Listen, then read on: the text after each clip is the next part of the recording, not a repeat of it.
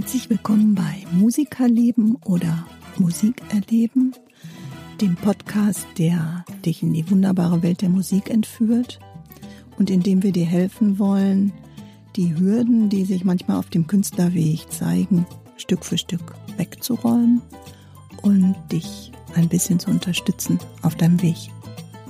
Wir wünschen euch viel Spaß dabei.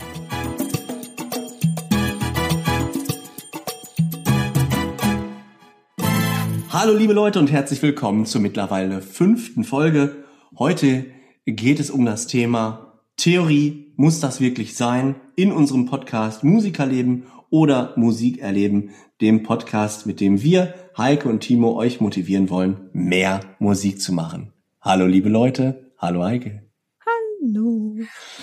Ja, ein Thema, was mir wirklich extremst am Herzen liegt denn ich habe schon in, habe mich mein Leben lang eigentlich ganz wenig mit Musiktheorie auseinandergesetzt. Und auch wenn Schüler zu uns kommen und sagen, ich möchte Gitarre lernen oder ein anderes Musikinstrument, ich möchte aber vielleicht nichts mit Noten zu tun haben. Oder auch wenn man durch die Bücherei geht und man sieht Literatur, äh, Gitarre spielen lernen, ohne Noten, wird als Fett, als Unterüberschrift, wird's drunter getackert, mit einem Aufkleber jetzt ohne Noten Musik lernen. Und das geht natürlich. Und es ist sehr schade, weil uns wird suggeriert, Noten lesen, das ist kryptisch, das kannst du nie, äh, das ist so schwer, da musst du viele Jahre dran arbeiten.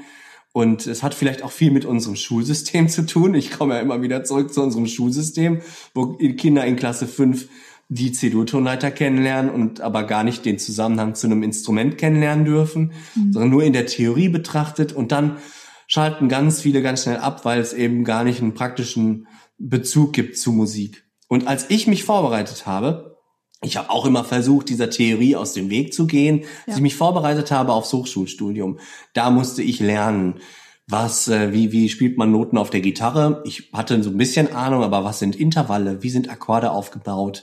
Mhm. Wie hören die sich auch an? Also die Theorie muss man immer schnell auch in die Praxis beziehen, damit man das sich auch merken kann, damit man weiß, wofür man es tut. Mhm. Und dann hat das nach, ja, nach ein paar Monaten der intensiven Beschäftigung gab es schon bei den ersten Bandproben so einen game-changing Moment, wo ich gemerkt habe, Mensch, das ähm, die, der theoretische Ablauf in dem Song ist genauso wie der theoretische Ablauf in dem anderen Song und ich kann mir dann Songs zum Beispiel viel besser merken, weil ich einfach sehe, es hat ähnliche Strukturen und äh, dann ist der eine Song fast wie der andere. Da gibt es ein tolles YouTube-Video, den Four-Chord-Song bei YouTube. Mhm. Da mhm. spielen die mit den mit vier Akkorden spielen die 180 mhm, Millionen äh, Songs, ja. ja. Und ähm, solche Strukturen gibt's ja nicht nur die von dem Four-Chord-Song, sondern auch viele andere. Und ähm, das, das fand ich so toll, dass man, äh, dass man mit der Theorie eben so viel sich merken kann. Und es gibt auch noch viele andere tolle äh, Erfahrungen, die ich mit der Theorie gemacht habe. Was sind denn deine theoretischen Erfahrungen?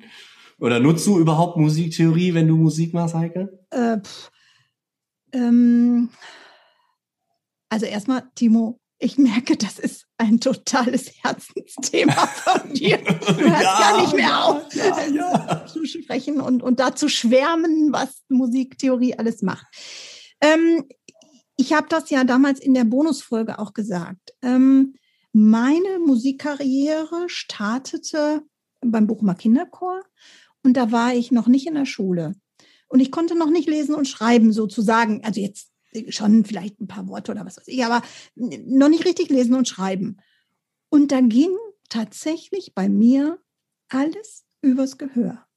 Und auch das Vorsingen damals ähm, bei dem Peter Laufenberg, das weiß ich noch genau, da stand ein riesengroßer Monsterflügel da im, im, in dem Probenraum und ich stand da als äh, Zwerg da alleine davor. Dann hat er mir Töne vorgespielt, ich musste die nachsingen.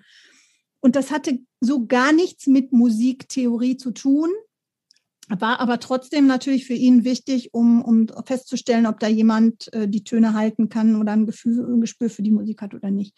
Und so ging eigentlich mein erstes halbes Jahr in dem Kinderchor, im Vorchor, so hieß das damals, ganz unbefangen, ohne Musik, ohne dass ich mitbekommen habe, dass da Musiktheorie abläuft, es läuft ja trotzdem viel Musiktheorie im Hintergrund ab, ähm, ging so die Zeit hin und, und ich habe einfach ganz, ganz viel gelernt, übers Gehör zu spielen mhm. und mir Musik so zu erschließen.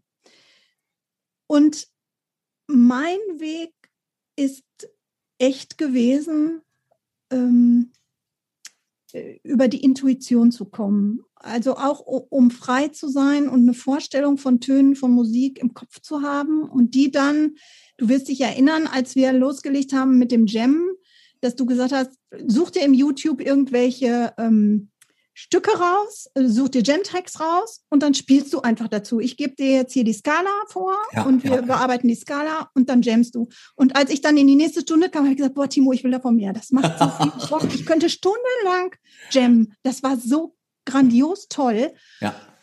Und im, im Hintergrund lief ja trotzdem was Musiktheoretisches ab.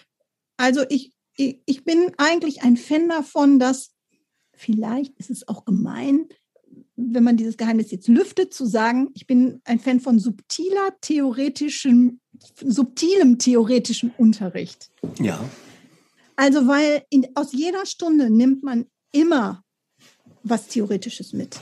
Ja. Und das ist der Lehrer, ich sage es jetzt mal ganz äh, bewusst, der das ja steuern kann und dir theoretisches Wissen vermittelt, ohne dass du es eigentlich als Theorie empfindest. Und das ja. finde ich ist der richtige Weg. Ja, ja, das ist super.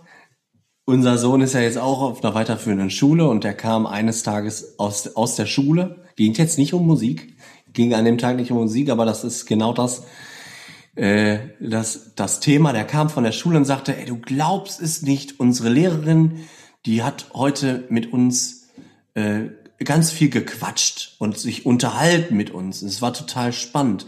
Und am Ende ist mir aufgefallen, dass wir gar nicht nur geplaudert haben. Am Ende ist mir aufgefallen, das war eine Unterrichtsstunde. Ich habe ganz viel gelernt bei dem Plaudern. Und das sind dann gute Lehrer, ne? die den Schüler mitnehmen auf eine Reise in eine Geschichte und hinterher sagt, der Lehrer, siehst du, und jetzt hast du gerade die C-Dur-Tonleiter gespielt oder die Kirchentonart lytisch, mixolytisch, äolisch, ohne es zu merken, hast einen praktischen Bezug. Oder siehst du, heute hast du gelernt, welche Wirkung ähm, hat denn eine Terz, wenn ich eine Terz über diesen Akkord spiele? Und die hast du die ganze Zeit gespielt. Viele Songs beginnen zum Beispiel mit der Terz in der Gesam Gesangsstimme. Und das, weil er einfach schön harmonisch klingt und sich schön einfügt ins, ins äh, musikalische Konstrukt. Und wenn man sowas nebenbei lernt, ist das natürlich mega cool, kann man sich gleich alles viel besser merken und hat eine passende Story dazu. Ja, ja. ja das, das sehe ich auch so. Also ich muss gestehen, dass ich mich wirklich, seitdem ich ähm, Gitarre spiele, äh, vorher habe ich ja immer so einen kleinen Ausflug mal gemacht ähm, und habe natürlich auch in der Grundschule noch Musikunterricht gehabt mit ähm, Blockflöte. Das war zu meiner Zeit so, das gehörte auch dazu. Ja, ist und da habe ich natürlich so die, die Grundlagen schon irgendwie gelernt mit, mit ja. Tonlänge und was weiß ich. Und ähm, ja, wenn, wenn wir zu, dann habe ich ja ganz lange in, in verschiedensten Chören auch gesungen und Ensembles. Da muss man natürlich auch wissen, äh, was ist das für eine Tonart, wie kommt man da hin und so. Aber trotzdem, ich, ich für meinen Teil glaube, dass die Musikalität noch viel, viel mehr ist, außer dem Verständnis, äh, außer diesem theoretischen Verständnis. Und ja. Musik ist für mich viel, viel, viel mehr als eine mathematische Abfolge von, ähm, äh, weiß ich nicht, Gleichungen. Also, ja. ich, ne, so. Natürlich mhm. hat Musik viel mit, mit Mathematik und Logik und, und was sollte was, was wie wem folgen ähm, passieren. Ja. So, jetzt kommt aber mein Einwand. Ähm, und das hat mich so ein bisschen auch zur Umkehr gebracht. Ich merke schon, dass wenn ich mich intensiv mit der Theorie nochmal beschäftige, mein Baukasten einfach größer wird. Und mhm. ich manchmal, wenn ich jetzt mich hinsetze und sage, boah, das klang jetzt aber gut, mhm. dass ich jetzt sagen kann, ah, ich weiß auch warum und kann es wiederholen Richtig. und reproduzieren. Und das auch in vielleicht in einem anderen Song, in genau. einer anderen genau. äh, musikalischen Umgebung. Genau. Ich wollte mal ganz kurz was zu sagen zu diesem, äh, diese Theorie hält mich auf und ne und ich. Äh, mhm. da hast du vollkommen recht und ich kann mich gut daran erinnern, ich war ja eine Zeit lang in Enschede und habe Musiktherapie studiert. Und bei Musiktherapie hatten wir klassischen Gesangsunterricht als Hauptfach. Ich hatte bis dato, wie alt war ich? 19, so glaube ich, 18, 18 19? Ah, da kannten wir uns noch nicht, ich weiß es nicht. Schule, ab, Schule abgebrochen, ich glaube mit 18, da müsste ich, müsste ich 18 oder 19, ist auch egal. Auf jeden Fall habe ich mit klassischem Gesangsunterricht bis dato nichts zu tun gehabt und habe auf einmal diese ganzen technischen Übungen gekriegt. Ist ja auch nichts anderes als Theorie. Du singst ja keinen Song, sondern du kümmerst dich erstmal nur sehr theoretisch um deine Stimme, lernst sie kennen und so. Und das hat mich sehr aufgehalten, habe ich gedacht. Ich gedacht, jetzt singe ich gar nicht mehr aus dem Herzen und mache mir mehr darüber Gedanken, wie äh, fühlt sich gerade mein Hals an und was öffne ich gerade für, für Klappen, die ich da in meinem Körper habe. Ähm, oder schließe ich auch. Ne? Und auf jeden Fall hat mich das abgelenkt und habe gedacht, ich singe nicht mehr aus dem freien Herzen. Das ist natürlich ein großes Problem. Man muss sich mit Theorie, egal in welchem Genre man sich befindet, ob ich jetzt singe, Musik mache oder auch Auto fahre, muss ich mich lange Zeit kontinuierlich mit beschäftigen, bis ich es dann auch vernünftig anwenden kann und nicht so lange mhm. drüber nachdenken kann und auch diese Struktur erkenne. Ich war in Mathe mhm. immer nicht so gut. Ich habe diese ganzen Formeln, die man dann, die habe ich einfach nicht erkannt. Mhm. Aber warum habe ich sie denn nicht erkannt? Weil ich hm, sie mir nicht regelmäßig angeguckt habe. Wenn man sie sich regelmäßig anguckt, a Quadrat plus b Quadrat gleich c Quadrat, was es nicht alles gibt, die erkennt man ja nur, wenn man, wenn man auch genau hinguckt. Mhm. Und sie sich vernünftig auch merkt. Und so ist das mit Musiktheorie auch. Wenn man die gefressen hat und sich viel damit beschäftigt hat, dann hat man da einen enormen Mehrwert, den man rausziehen kann. Mhm. Also ich finde aber auch ähm, Musiktheorie verbunden mit Praxis, so wie du das natürlich auch sagst und so wie ja. du das ja auch in deinen Musiktheoriekursen machst und so, ähm, das finde ich unheimlich charmant, weil ähm, da kommt es so knackig irgendwie rüber und, und ähm, sich dann wirklich die Gitarre zu Hand zu nehmen oder das Instrument, an dem man gerade sitzt oder mit dem man sich gerade beschäftigt und das dann darauf, darauf äh, produziert oder ja, produziert sozusagen und sagt, wie hört sich denn jetzt äh, der Akkord so und so an oder wenn ich jetzt die erhöhe oder, oder erniedrige oder die Tonart wechsle oder so, was passiert denn da genau? Dann muss ich sagen, hat es bei mir wirklich an der einen oder anderen Stelle Klick gemacht. Und um jetzt nochmal den Bogen zu spannen zur Vorfolge, nämlich wie kommuniziere ich in einer Band? Denn darum geht es ja, ähm, miteinander zu kommunizieren und auch mhm. zu spielen und, und mhm. sich auch irgendwie zu verständigen. Wenn dann nicht klar ist, äh, oder wenn die Musiktheorie nicht klar ist, habe ich ein Verständigungsproblem ganz einfach. Ja, richtig, genau. Dann, denn, denn wenn jetzt einer da in die Gruppe schreibt, wir spielen das aber in Tonart äh, äh, äh, äh ähm, und der nächste sagt so, ja, äh, was heißt das denn dann jetzt für mich? Ähm, schnall ich da jetzt nur den Kapo einfach aufs zweite Bund und habe den Ton höher? Ja. Oder wenn ich das mit offenen Akkorden spielen will, äh, muss ich ja was anderes tun? Dann fängt es ja schon an. Oder wenn man sagt, diese Stelle gefällt mir nicht und ich möchte die ein bisschen anders haben und weiß nicht, wie ich das hinkriegen soll. Genau was für andere Akkorde kann ich denn an der einen oder anderen Stelle spielen? Spricht man dann auch von Substitutionen und wenn man da, wenn man, ja, das ist dann halt schwierig miteinander zu kommunizieren. Oder wie, wie ich auch schon oft zu dir gesagt habe, wenn ich irgendwie einen Song mir vorgenommen habe oder so und am Ende dann gesagt habe, wie komme ich denn da jetzt wieder raus? Ja, um, genau. Um jetzt von der Bridge in, den, in die Strophe zu kommen. Was kann ich da, wie, wie kriege ich diese Schleife hin? Dann habe ich eine Vorstellung im Kopf, ähm, wie ich das gerne hätte. Ja und krieg aber den Schwenk nicht im Sinne von, ähm, nimm doch mal den Ton noch mit dazu und schon passt es besser oder, oder den Rhythmus oder es geht ja, ja, nicht nur um Töne, es geht ja auch um Rhythmus, es geht ja auch um Taktgefühl. Also, ja, ne? ja genau. Ich habe auch einen Schüler, äh, der sucht immer nach dem letzten Akkord. Also der weiß gar nicht, in welcher Tonart er spielt und äh, was sind da die, die grundlegenden Akkorde, die mir zur Verfügung stünden und was ist meine Tonika. Tonika, für alle, die es nicht wissen, ist ja quasi die erste Stufe. Bei dieser Tonika fühlt man sich zu Hause und damit kann man den Song beenden. Und ganz viele Songs, die so bei Ultimate Guitar aufgeschrieben sind, die enden eben nicht mit der Tonika, weil der, weil die Strophe, die letzte Strophe endet eben zum Beispiel auf der Dominanten. Und da ist ganz viel Spannung. Du kannst einen Zuhörer nicht auf der Dominanten zu Hause sitzen lassen. Das geht nicht.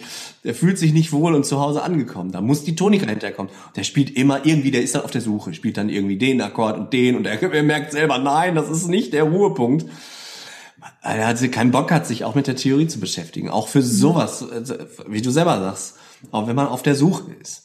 Und wenn man mhm. aber weiß, wonach man sucht, das geht nur in Kombination mit, mit Praxis. Es geht mhm. nicht, wenn ich mich nur hinsetze und mache da Frontalunterricht und erzähle da einen vom Pferd. Es geht nur mit Ausprobieren und auch äh, ja das in der Praxis anwenden, was man da in der Theorie gelernt hat. Mhm. Braucht man einfach. Ja. Also ich, ich würde auch nie sagen, ähm, dass, äh, dass man nicht einfach mal wild ausprobieren sollte. Also ganz im Gegenteil. Ähm, eigentlich sollte die Musiktheorie mich dahin beflügeln, auch mal auszubrechen und genau was anderes zu machen, als der Standard eben vorgibt. Ja. Ähm, aber dann mache ich das bewusst und nicht als Unfall, obwohl manchmal diese Unfälle ja auch wahnsinnig toll sind, ähm, weil die Songs, die einfach äh, anders sind, sind ja die, die manchmal auch voll durch die Decke gehen und, und die sich loslösen von diesem Mainstream oder von diesem Cluster oder von diesem Charakter. So im, im Rock-Pop ist das ja häufig, ne? Da weißt du mhm. genau, oh ja, natürlich schon wieder die und die Akkordfolge. Das ist ja das mit diesem Vorchord-Song, ne? Ähm, das finde ich trotzdem wichtig, dass man das, diese Freiheit trotzdem behält. Das ist ganz wichtig. Aber ein großes Problem ist, man ist halt erstmal sehr eingeschränkt. Also man fängt an mit der Theorie und sagt, ja, jetzt benutzen wir aber mal nur diese und diese Töne, nur diesen Tonvorrat. Und da fühlt sich ja jeder schon mal so eingeschränkt und sagt, aber sonst habe ich doch immer noch die und die Töne benutzt. Da sage ich mhm. immer, ja, aber jetzt konzentrieren wir uns nur auf diese fünf Töne. Und wenn man die fünf Töne gut kann, dann kann man ja über den Tellerrand hinaus gucken, was gibt es noch für Möglichkeiten. Am Ende des Tages hat man zehn Möglichkeiten. Und toll ist halt, wenn man weiß, was sind das für zehn Möglichkeiten, die ich da mhm. habe zum Improvisieren. Und ähm, ja, da muss man erstmal, und das ist, glaube ich, das, was viele so zurückhält, man muss erstmal einen Schritt zurückgehen und sagen, okay, hier ist die Basis, das sind die fünf Töne mhm. und die muss ich jetzt erstmal lernen. Und da kann ich aus den fünf Tönen auch sieben Töne machen hinterher. Dann wird man freier. Dann weiß man aber auch, was man vielleicht vorher aus dem Bauch heraus gespielt hat, dass man da nicht nur die pentatonische Tonleiter gespielt hat, sondern schon die ganz normale Dur beziehungsweise Molltonleiter benutzt hat. Mhm. Also diesen Unterschied erstmal zu sehen und das braucht ein bisschen Zeit. Die nehmen also das ist mir auch echt ne? richtig schwer gefallen. So ja. einen Schritt zurück, jetzt ja. wo du das sagst, wird mir das irgendwie bewusst, ne? Ähm, zurückzutreten und zu sagen, hey, habe ich doch immer schon so irgendwie so gemacht aus dem ja. Bauch raus und das war doch richtig. Was willst du jetzt von mir? Soll ich jetzt irgendwie genau. anders wieder Ist hin? ja auch nicht falsch. Nur Nein. wenn man den Schritt zurückgeht, dann hat man erstmal Schritt A und dann baust, gehst du selber, ohne es zu wissen, schon zu Schritt B. Und um das zu benennen, muss man halt erstmal wieder zurückgehen so ein Mist. Ja, ist also überhaupt gar nicht. Ich hasse Rückschritte. ist, mein, ist ja mein, das ist ja mein Spruch, mein Spruch, Stillstand ist Rückschritt, ne? nee, nee, das will ich nicht. Ich will lieber nach vorne. Ja. Und nicht, nicht irgendwie äh, dahin. Aber nein, es stimmt schon. Also das hat mir wirklich einen großen Baukasten geschaffen, ähm, der mir jetzt im zweiten Schritt, nachdem ich die Treppe wieder ein Stück zurück runtergegangen bin, ähm, aber einen ganzen Absatz gespart hat sozusagen. Ja. Weil sonst wäre ich immer auf diesem, auf diesem einen Treppenaufsatz nur mal rauf und runter gelaufen. Man bleibt da immer. Du ja, bleibst genau. immer da stehen und du kommst, du wirst nie dein Plateau erhöhen, wenn du nicht mal einen Schritt zurückgehst und dir das Bild mal aus mit der Entfernung Anlauf. Ja? Vielleicht ist das ein schöneres Bild. Dann mit Anlauf. Aber das ist ja, Unternehmensentwicklungen sind ja auch ähnlich. Man äh, erreicht erst einen Plateau und dann muss man wieder ein bisschen runtergehen, um dann das Plateau wieder zu erhöhen. Manchmal braucht man das einfach und das ist, ähm, ja. Du Geduld ist nicht so ganz meine starke Seite, ehrlich gesagt. da, da, bin ich echt, da denke ich mir so, ich möchte jetzt spielen und ja, genau, ja. Zirkus veranstalten. Ist ja, das wollen ja die meisten und darum haben auch viele einfach dann nicht so die Ahnung davon. Mhm. Weil man sagt, ich will ja jetzt zocken. Und es geht ja auch. Ne? Man mhm. kann ja jetzt, wenn ich jetzt sagen würde, es geht ohne Musiktheorie, kannst du nie ein guter Musiker werden, dann ist das ja vollkommen falsch. Aber mir war es immer, also für mich persönlich war es wichtig, dass ich die Gitarre auschecke, dass ich immer weiß, was kann ich wo machen, wie sind die einzelnen Töne von den Akkorden, die ich da spiele, wie sind die Tonleitern, wie hängen die miteinander zusammen, dass ich einfach ein Profi werde auf meinem Instrument. Das war mhm. für mich irgendwie wichtig. Keine Ahnung, in der Schule war ich ja eine absolute Graupe, aber äh, an der Gitarre war mir das wichtig. Und als ich in Arnheim angekommen bin, gab es da ein Ensemble und das ist meiner Meinung nach das wichtigste Ensemble aus meiner ganzen Hochschullaufbahn. Das hieß Tilt Ensemble. Und mhm. Tilt steht für Timing, Improvisation, Lesen und Technik. Tilt. Ja, Timing ist das Spiel mit dem Metronom. Mhm. Improvisation, sich also auf jede Akkordfolge, auf jede gegebene musikalische Struktur einzulassen und darüber improvisieren zu können. Lesen, ja, Blatt lesen, Noten. Ich bin kein Blattlesekönig, aber ich kann ein bisschen die Noten. Ich kann sehen, was, was steht da und ich kann das relativ zügig äh, produzieren. Nicht wie ein klassischer Gitarrist, aber es geht ein bisschen. Und Technik. Also ich muss schnell sein, ich muss eine gewisse Grundgeschwindigkeit haben. Es muss nicht Heavy Metal sein, aber eine gewisse Grundgeschwindigkeit braucht man schon einfach, um dem normalen Musikeralltag dann auch gerecht zu werden, um nicht zu strugglen. Und wenn man diese vier, sind vier, ne? Tilt, T-I-L-T, wenn man diese vier ähm, Unterkapitel gut beherrscht, dann kann einem eigentlich nicht mehr viel passieren. Denn dann nimmst du dir einen Song, siehst, okay, Tonart XY, alles klar, das ist die Akkordfolge, darüber kann ich das improvisieren. Wenn ich mich mit äh, Technik gut beschäftigt habe, kann ich das auch schnell spielen. Und ähm, ja, fertig. Und der Song, ich kann den Song einfach viel, viel schneller spielen. Mhm. Und kann auch auf einer Session viel schneller auf eine Sache eingehen, die, auf die ich vielleicht noch nie in meinem Leben vorher gespielt habe.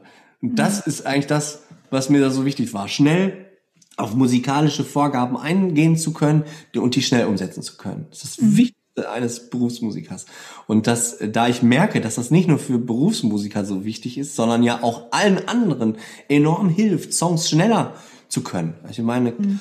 wir üben ja eigentlich, um, um, unser Repertoire aufzubauen und, und viel Musik ja. machen zu können. Wenn man dann schneller am Ziel ist, kann sein Repertoire schneller eröffnen, ähm, ist doch, ist doch das Wichtigste, was man haben kann. Ja, ähm, wie, wie viel, äh, wie viel Musiktheorie muss, also wo, womit fängt man denn dann jetzt am allerbesten an? Also wenn du jetzt sagst, äh, gehen wir mal davon aus, wir haben ein paar Zuhörer, die sagen, kontrovers, scheiß Theorie, ich will das nicht. Ähm, und wir bewegen die jetzt dahin, dass die sich mal irgendwie damit auseinandersetzen. Ähm, wo würdest du erstens da anfangen und B, wie viel von meinem, sagen wir mal, eine halbe Stunde Übungszeit äh, am ja. Tag? Ja. Wir sind ja immer, wir üben ja kontinuierlich und täglich, ne? Siehe ja. Podcast Nummer eins und das Intro und so, warum wir diesen Podcast überhaupt hier gemacht haben. Ähm, wie viel Zeit muss ich dann für Theorie aufbringen? Meiner wertvollen Spielzeit. Also es ist ja, es ist ja quasi genauso, wie wir gerade gesagt haben, erstmal einen Schritt zurückgehen und sich, äh, sich vielleicht erstmal nicht so sehr dem Instrument zu widmen, beziehungsweise lieber alle zwei Tage sich eine halbe Stunde extra zu nehmen, zusätzlich zu der Übezeit. Oder besser jeden Tag eine Viertelstunde ähm, und ich habe ganz, ganz tolle Ergebnisse selber erzielt mit dem Programm earmaster Pro. Mhm. Das ist ein Computerprogramm, das ist mittlerweile, glaube ich, App-basiert, aber ich habe gerade schon mal schnell nebenbei geguckt, das gibt es tatsächlich auch bei tatsächlich auch bei Thomann zu kaufen. Ähm, und damit lernt man die Musiktheorie direkt in die Praxis anzuwenden. Mhm nicht unbedingt am eigenen Instrument, aber man sieht in den Noten, man hört auch, was der Computer einem vorspielt. Und der fängt bei Null an, also man muss wirklich nichts wissen. Er sagt, der spielt dir jetzt gleich zwei Töne vor und du sagst mir, ob die gleich sind oder ob es zwei unterschiedliche sind. Mhm. Und erst wenn du dieses Level geschafft hast, geht der her und sagt, okay, wir fangen jetzt an mit Intervallen, also mit Tonabständen. Mhm. Ich spiele dir zwei Töne vor. Ist der eine höher oder ist der andere tiefer? Macht der zwei mhm. Töne da, da. Und dann musst du dann bestimmen, ist der zweite höher oder tiefer. Irgendwann fängt er an, die zu benennen, ja, die ganzen Intervalle. Ähm, Prime, Sekunde, Terz, Quarte, Quinte, was es da nicht alles gibt. Und wenn man das gut gemacht hat, geht man hin zu den Akkorden, lernt Akkorde zu hören, Dur, Moll, vermindert übermäßig, mit Septimen, Nonen, Elfen, Dreizehnen, verschiedene Tonarten zuhören. Und da kann man dann ja in seiner eigenen Geschwindigkeit vorgehen. Und mhm. das, das finde ich geil. Das ist aufgebaut wie ein Computerspiel und hat mich sehr, sehr gut auf den theoretischen und Gehörbildungsteil ähm, für die Aufnahmeprüfung vorbereitet. Mhm. Okay. Das da, kann man, da, da, kann man auch sein eigenes Tempo gehen. Das heißt, wenn man am Anfang ja. muss man ein bisschen investieren, weil vielleicht klickt der eine oder andere sich da schon mal bis zur Mitte durch sozusagen. Ja, du kommst nicht weiter. Du musst den, du musst die Tests bestehen. Also Nein, früher war es so. Nie, aber man, man muss quasi diese, diese Zeit investieren, selbst wenn man das schon kann, dass man diese ja. Tests absolviert. Ja. Diese Zeit muss man sich dann nehmen und wahrscheinlich ganz ehrlich, bei mir ist dann immer mal zwischendurch noch so, ach ja, oh, äh, stimmt, da war was. Äh, ich habe das schon mal gehört. Und wenn man sich da nicht regelmäßig mit beschäftigt, dann verschwindet sowas ja auch genau, gerne mal im äh, Hinterstübchen. Ganz genau. Und man kann dann nicht mehr so, ähm, ja. so machen. Ne? Ja. Ähm, was für mich, äh, das, da sage ich dir ja nichts Neues, ähm, immer wieder eine Baustelle auch ist, äh, ist der Rhythmus. Mhm. Ähm, Hast du bei Earmaster Pro übrigens auch rhythmische Notationen, die du dann in der Leertaste klopfen musst. Oh. Und ja, dann kontrolliert er, ob du eine Rhythmik lesen kannst und äh, genau. Okay. Ähm, wie viele Versuche hat man da? Unendlich. Unendlich. Bis man, bis man da durchkommt. Ja, und man kriegt auch keine Statistik, so du bist ein Honk. Nein, nein, nein, nein. Denn ihr Master Pro ist total nett. Netter Lehrer. Oder Lehrerin. Ja, ein bisschen anders als du, ja? Also. Ah. Nein, Quatsch. Ähm, ne, wirklich Spaß beiseite. Der Timo ist echt nett. Ich ähm, habe ich hab mal mit einem Musikschulleiter gesprochen, der sagte, ich habe nur zwei Sorten von Schülern. Gute und ehemalige.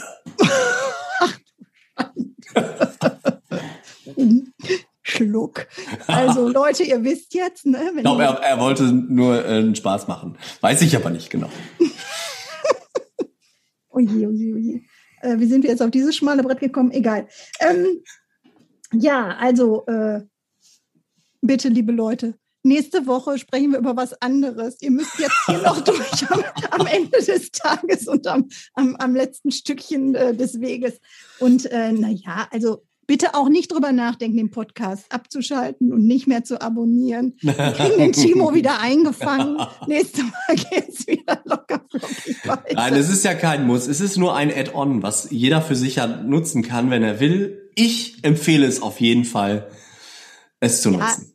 Ja, ganz ehrlich, Timo, ja, natürlich. Ich habe auch äh, davon profitiert und ich finde es auch sinnvoll und gut und richtig. Und ich, ich bin ähm, auch die Letzte, die sich damit nicht auseinandersetzt. Natürlich, ich bin ja sowieso mehr so ein Theo Theoretiker und Denker. Ähm, und aber nichtsdestotrotz nehmt euch aber auch wirklich die Freiheit und dann darüber hinaus einfach zu experimentieren und auszuprobieren. Und wenn euch danach ist, die Klampfe von rechts nach links zu spielen oder von links nach rechts oder, oder was auch immer ihr da treibt äh, mit eurem Instrument, macht das ruhig weiter und, und macht das natürlich genauso weiter, weil dann, das ist ja auch Freiheit. Ne? Also, Unglaublich wichtig, natürlich. Also, das darf man nicht vergessen. Ja, ja.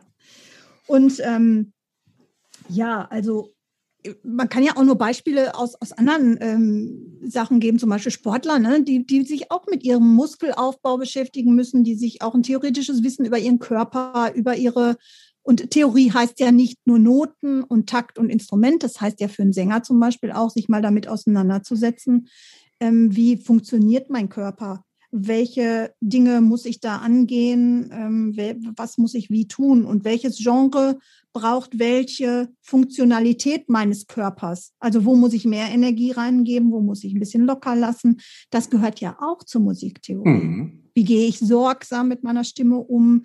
Wie, wie gehe ich sanft mit meiner Stimme um, ohne die zu überfordern? Oder auch, ähm, wie teile ich mir das beim Gitarrespielen so ein, dass ich keine blutigen Flossen habe am Nach, äh, im, im Nachhinein oder wie, wie kann ich das irgendwie, dass ich keine Fehlstellungen habe, auch bei ganz vielen Instrumenten wichtig, mhm. dass der Körper mitgenommen wird, das gehört auch dazu, ja. Also das verstehe ich jetzt auch unter Theorie. Absolut, natürlich. Ne? So. Und auch immer mal bei anderen zu gucken, wie machen die das denn? Wie hört sich das bei denen an? Wie sind die da hingekommen oder so? Es gibt ganz tolle ähm, Folgen, die man sich angucken kann im Fernsehen oder auch auf YouTube oder was weiß ich. Ne? Ja, also bitte beim nächsten Mal wollen wir eine lustige Sache besprechen. Äh, und zwar sind Musiker eigentlich alle crazy und verrückt? Muss man crazy und verrückt sein, um ein guter Musiker zu sein. Ähm, und äh, das finde ich auch eine lustige Geschichte, weil ja, hm, da fällt mir schon die eine oder andere Frage, Timo. ich, ich freue mich auf jeden Fall schon total drauf. Ja.